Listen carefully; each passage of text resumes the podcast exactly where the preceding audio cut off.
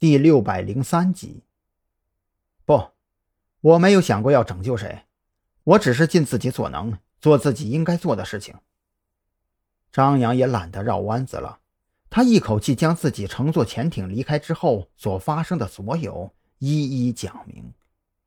我的计划其实很简单，既然子午会抛出了见面礼，那我就照单全收。等他们彻底相信我的时候，设一个局，引蛇出洞，然后。瓮中捉鳖。我不反对你的计划，但是我担心你的立场。赵军很直接的说出了自己的心声。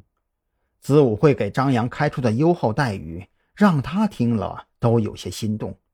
他担心张扬会在这种掌控的诱惑中迷失自我，最后一步一步走向毁灭。不会太久，相信我。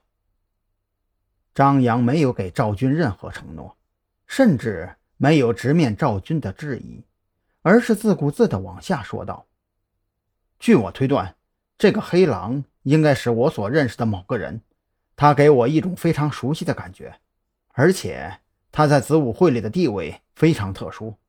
我觉得为了抓住他，冒点风险也是值得的。”赵军不知道该说些什么了。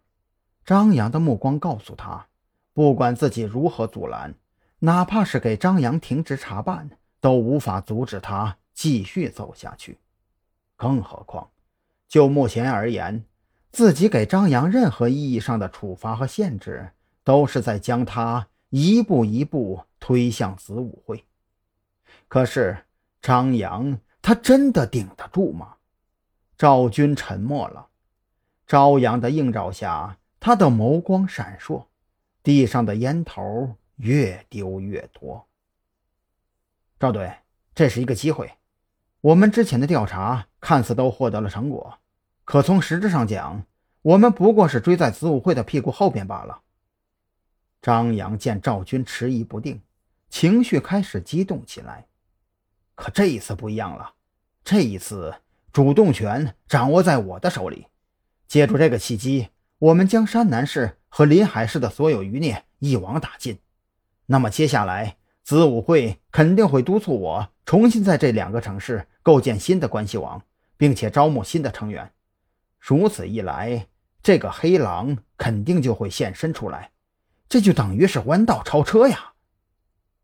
赵军再次掐灭一根烟头，他扭动略显酸困的脖颈，低声问道：“你？”有多大的把握？我指的不是抓获黑狼，而是你自己不会沦陷其中。百分之百。张扬的目光非常坚定，朝阳下，他的眸子里闪烁着金灿灿的光辉，那坚毅决绝的面庞让赵军略微失神。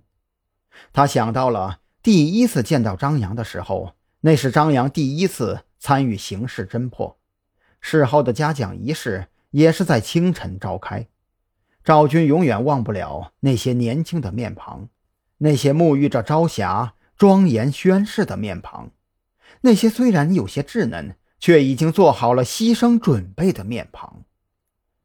好，我同意你的计划，并且这个计划暂不上报，仅限于你我二人知晓。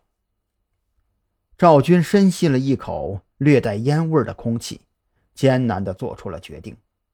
直到十余年后，每每谈及此事，他都会情绪激动，自言这是一辈子里除了当一名警察之外所做出的最正确的决定。